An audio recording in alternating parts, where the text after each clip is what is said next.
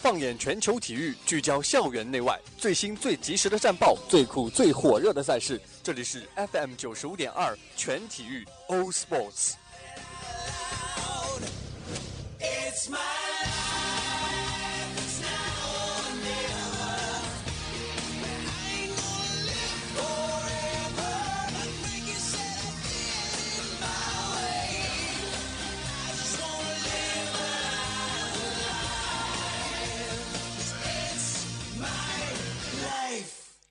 It's my life, All Sports。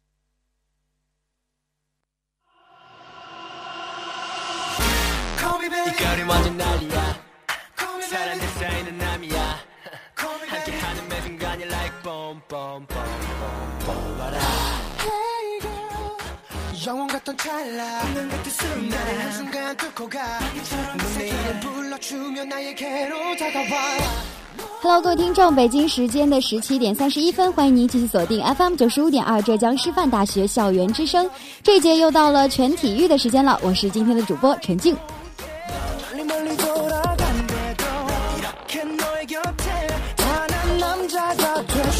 好了在节目开始之前呢还是要跟大家介绍一下今天全体育的三个板块内容。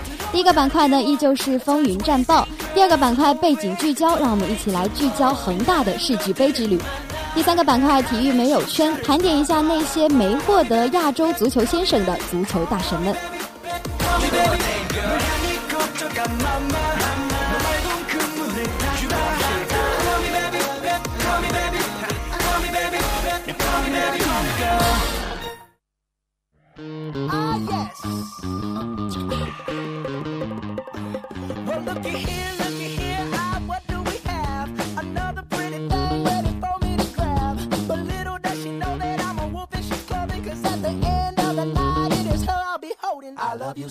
马上来到今天的第一个板块——风云战报。足球方面呢，十二月五号，二零一五一六赛季法国足球甲级联赛第七第十七轮展开争夺。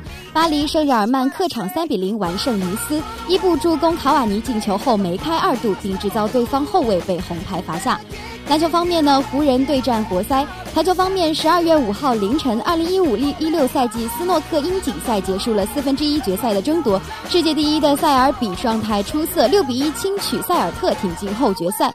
半决赛之后呢，将对战这个罗伯逊。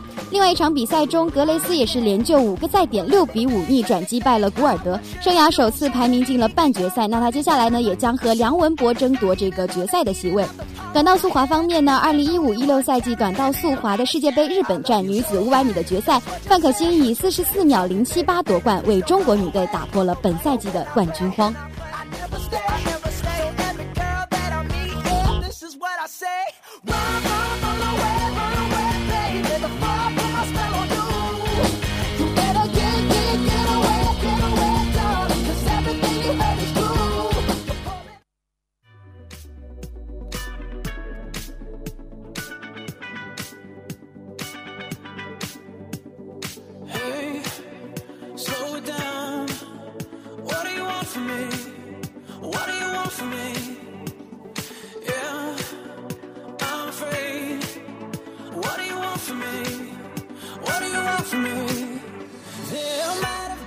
来到今天的第二个板块背景聚焦。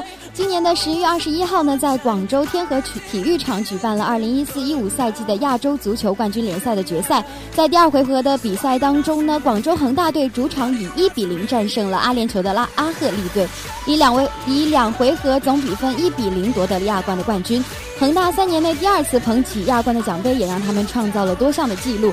而亚冠夺冠之后呢，他们也将参加在日本举行的世俱杯。如果首场战胜墨西哥美洲队，那么恒大就有机会和欧冠冠军巴萨队一争高低了。那今天的背景聚焦呢，让就让我们一起走进恒大的世俱杯之旅。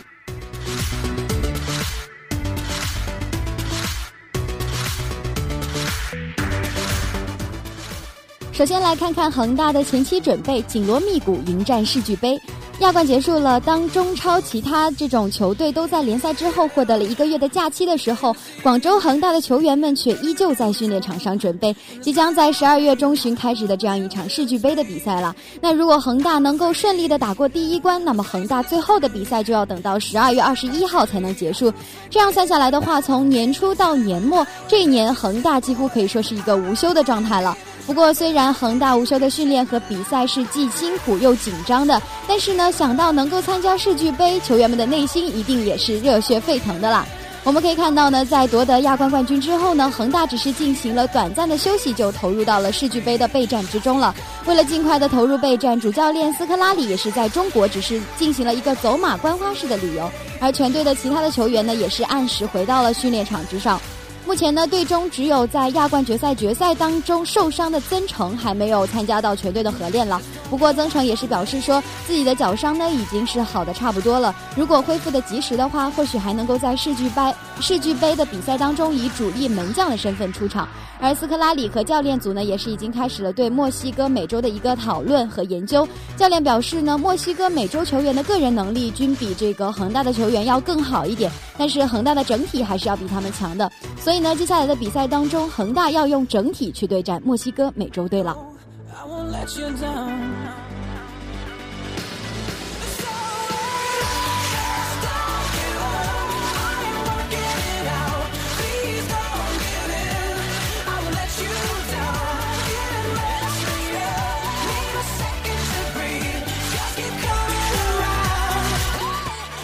十二月四号的下午呢，恒大队的训练也是对媒体开放了，主教练斯科拉里也是接受了我们记者记者的一个采访啊。事实上呢，相比备战世俱杯来说，外界更关心的可能更是那些恒大队员们现在的一个精神和身体的状态了。因为呢，目前紧锣密鼓的训练对于每一个人来说呢，其实都是一种挑战了。因为全年无休的这样一种比赛和训练下来，想必球员们的身心也已经到了一个十分疲惫的阶段了。不过呢，让人很感动的一点是，恒大呢是不会去想球队是不是累了，球员会不会踢不动。恒大要做的呢，就只有迎战。其实呢，相对于疲劳而言，我认为呢，大家最现在内心一定是振奋更多的一种状态了。为什么呢？因为毕竟世俱杯是一个通往世界杯的入口了。在世俱杯上，恒大呢能够有机会面对那种高水平的球队，那这对于恒大来说，和一流的球队较量的机会呢，也将是他们一笔十分宝贵的财富了。对于即将展开的这样一场世俱杯的征程呢，郜林也是表示说，我们呢不是去旅游的，我们代表着是亚洲亚洲的足球，这是一个挑战。如果有机会能够对阵巴萨的话，我们也不会惧怕，而是会兴奋和激动。恒大的球员或许还对2013年的世俱杯印象十分的深刻，那次呢，他们最终也是没有拿到第三名，没有拿到任何的奖牌。因此呢，这一次的世俱杯的目标就是冲击奖牌。其实陈静觉得不仅仅是冲击啊，更应该是全力以赴的去冲击，因为呢，大家都渴望能够帮助这个球队球队能够赢得首战，而且呃以后能够对战巴萨，因为我们都知道巴萨队它其实有很多很优秀的球员，与巴萨的较量呢，我想也一定会令所有的人都永生难忘。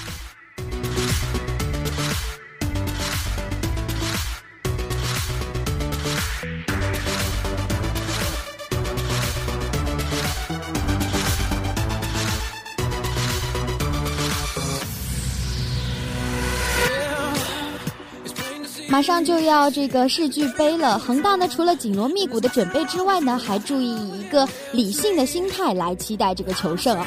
对于世俱杯的目标而言呢，张琳芃是这样说的：我们大家想的都比较远，但是首先要做的就是打好第一场对墨西哥球队的比赛。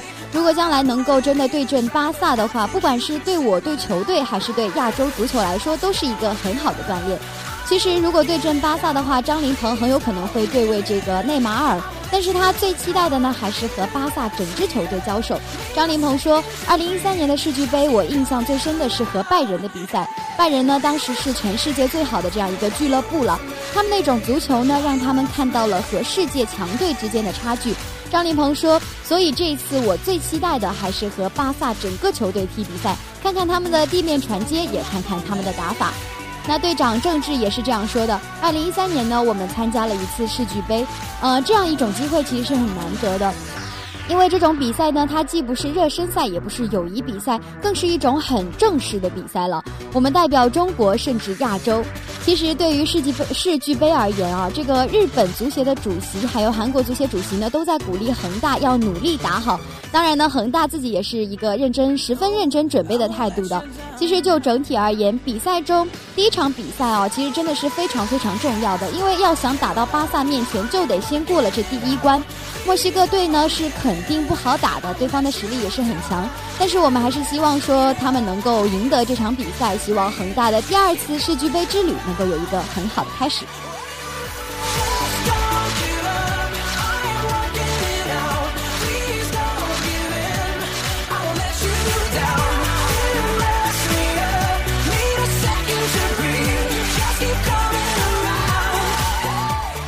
世俱杯和迎战巴萨队的机会呢，确实是很令人兴奋的。但是，毕竟只有在这第一场球赛中战胜墨西哥美洲队，恒大才有机会能够走得更远。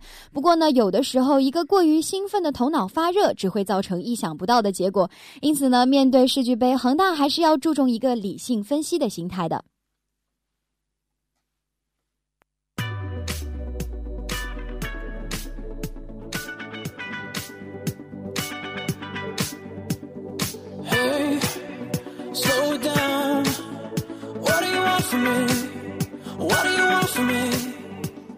那为了有这样一种理性分析的心态啊，教练斯科拉里在这几天的训练中也是不断的提醒我们队员，不要只想着巴萨，当然也不能太高估墨西哥这样一支队伍了。面对巴萨这样的豪门球队，或许说恒大渺小的是不值得一提的，但是呢，面对墨西哥美洲队，恒大在分析两支球队的一个特点和区别之后，其实还是能找到战胜他们的一种策略的。比如说他们的这个球员个人能力是非常强的，那我们要做的呢，就是要把我们整支球队的这个整体给做好，用整体去战胜他们。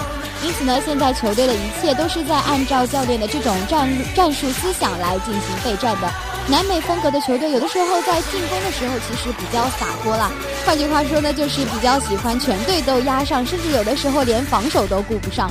那根据这样一个特点，恒大制定的对策呢，就是重视空间的利用和防守区域的一个连接了。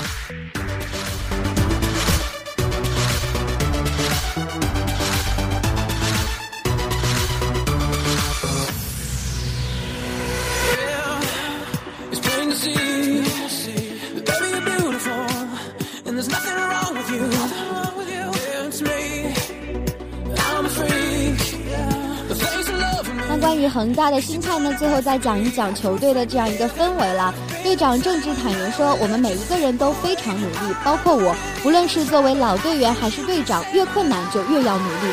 不管伤病有多么的严重，不管后面有多少的客场，都要做到一个无所畏惧。就像大家常讲的，球队要有一种底蕴。底蕴是什么呢？就是用什么心态来面对这样一种东西。特定时段心理方面有的时候会起到很大的作用。不管球队少了谁，缺了什么人，什么人，球员都是一个很有自信的状态。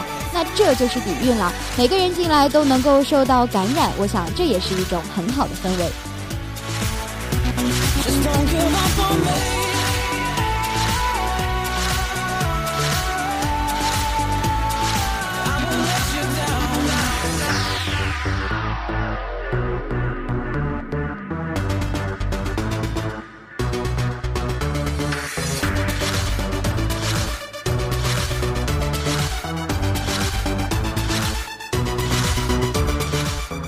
恒大和世俱杯呢，最后要跟大家分享的呢是一个观念，那就是无论结果如何，恒大都是恒大。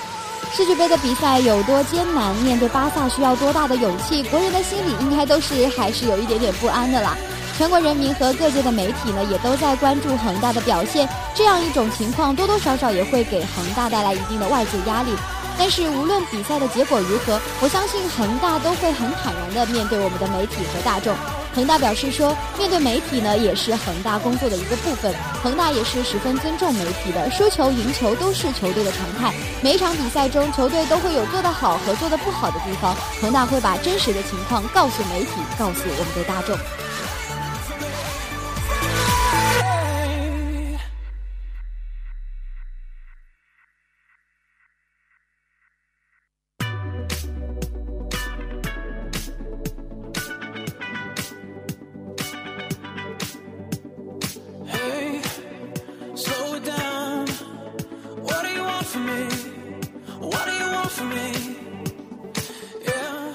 赢球都是恒大。无论比赛中输赢如何，对于恒大来说，对于中国足球来说，能够踏上世俱杯的球场，其实就已经是一场胜利了。因为大家都知道，中国足球的这个基础呢是十分薄弱的，而且我们的起步也很晚。恒大目前的成就呢，我想已经是我们国人的骄傲了。而且恒大如果能够在世俱杯若呃越走越远的话，固然能够令所有的人都能够欢喜我们中国足球的进步。但是即使恒大没能够取得一个很大的突破，就世俱杯比赛的经历和取经来看，恒大在收获上其实也是胜利的了。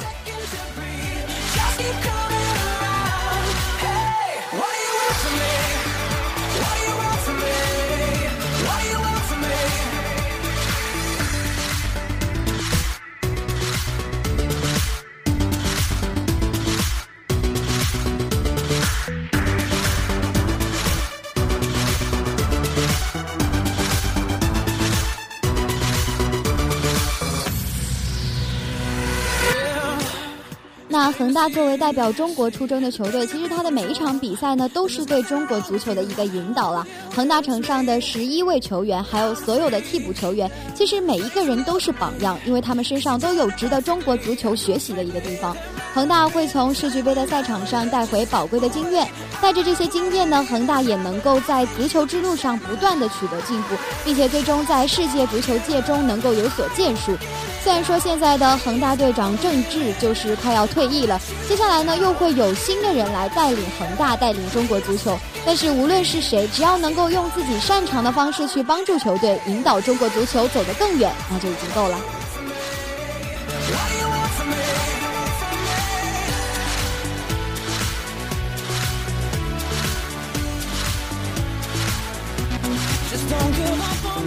都知道，中国足球呢一直以来都是国人一个吐槽的对象吧。其实国足实力不足，也一直就是让很多人都很是失望。但是呢，恒大八年以来，现在已经成长为了一支能够夺取亚冠冠军的球队，也再次闯入了世俱杯。这不仅仅是恒大的进步，更是国足的成长。相信在恒大的带领下，会有更呃越来越多的青年热爱我们的足球，也会来越越来越多的人民支持足球。就让我们共同期待中国足球的蒸蒸日上吧。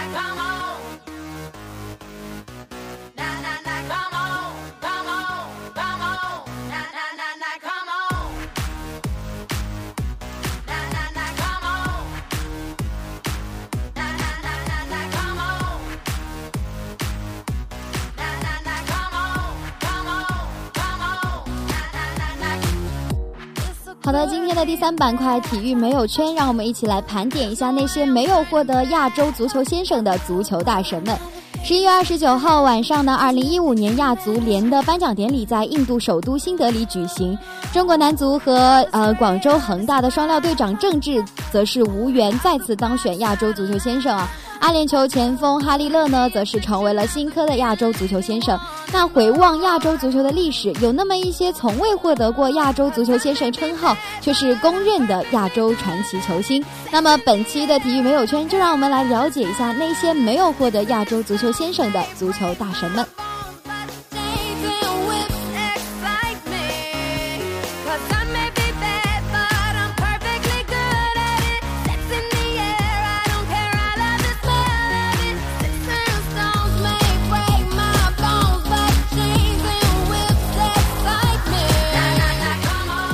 神车范根，亚足联自一九八四年开始呢，颁发亚洲足球先生这样一个奖项啊。那韩国的球星几乎也是包揽了最初几年的一个亚洲足球先生。但是当时，呃，韩国足球最强之人车范根呢，却一次也没有获得过这项荣誉。一九五三年出生的车范根呢，整个八零年代都是在德国联赛中度过的，先后带领了法兰克福、勒沃库森拿到了欧洲联盟杯的冠军，而且呢，曾当选一九八五八六赛季德甲的最佳球员。三百零八场德甲比赛呢，他也是打入了九十八个球，也曾经长期的占据着外籍球员德甲进球的一个记录了。车范根呢，他自己也是被评为二十世纪亚洲的最佳球员。马特乌斯呢，更是称赞他是世界上最好的一个攻击手了。当然呢，也正是因为长期的留洋德国，所以车范根也从来没有获得过亚洲足球先生的称号。不过，一九九八年，车范根作为一个教练，也是获得了亚洲最佳教练的荣誉。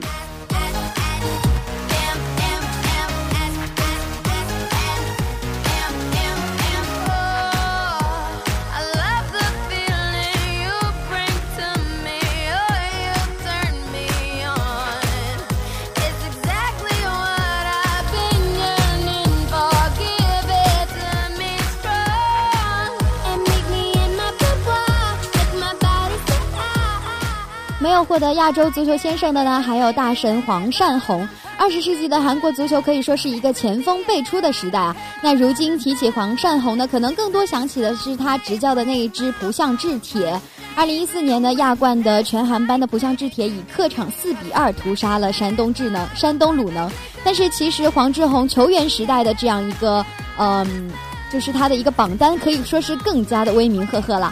那黄善宏呢，他也是曾经连续四次参加了世界杯，分别是一九九零年、一九九四年、一九九八年以及二零零二年。尤其是呃这个一九九四年的世界杯，他在小组赛中，韩国在半场的时候就已经零比三落后德国了。那黄善宏在下半场呢打入一球之后，就率领韩国展开一个疯狂的反击。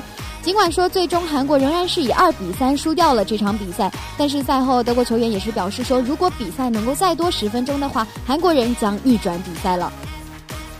二零零二年呢，韩日世界杯已经三十四岁的黄善宏也是依旧打入了韩国。当届的赛事呢，他也是打入了第一粒的进球啊。那最终呢，也是以二比零击败了波兰。而呃，黄善宏他自己个人呢，也曾经拿下过联赛的金靴，想必他的势力可以呃实力可以说是毋庸置疑的。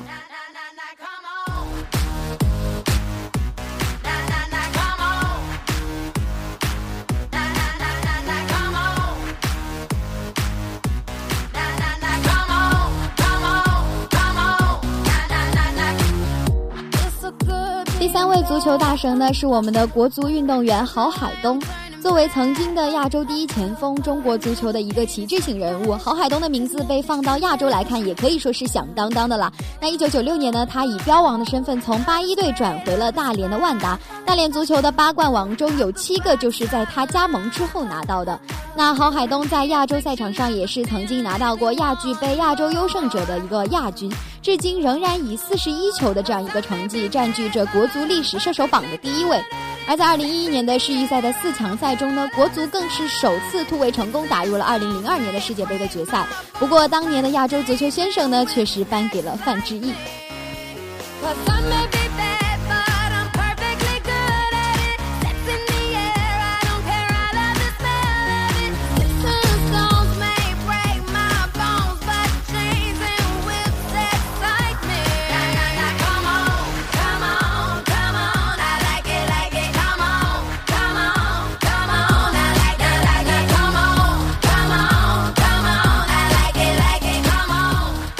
介绍的最后一位很优秀，但是却没有获得亚洲足球先生的大神呢，就是我们的尤尼斯了。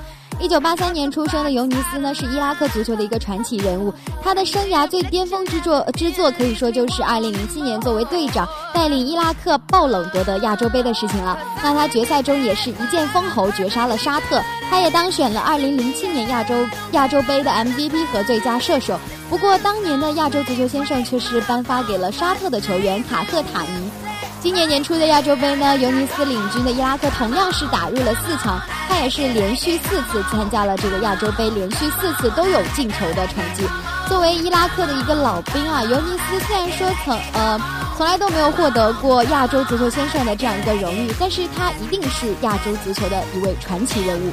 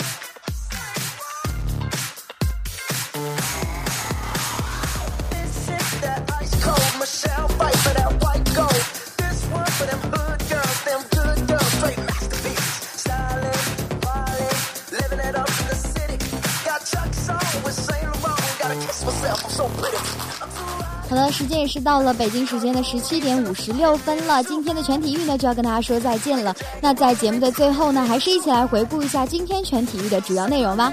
第一个板块依旧是风云战报，第二个板块背景聚焦，一起来聚焦到那些恒大的世俱杯之旅。第三个板块体育没有圈，我们盘点了那些没有获得亚洲足球先生称号的足球大神们。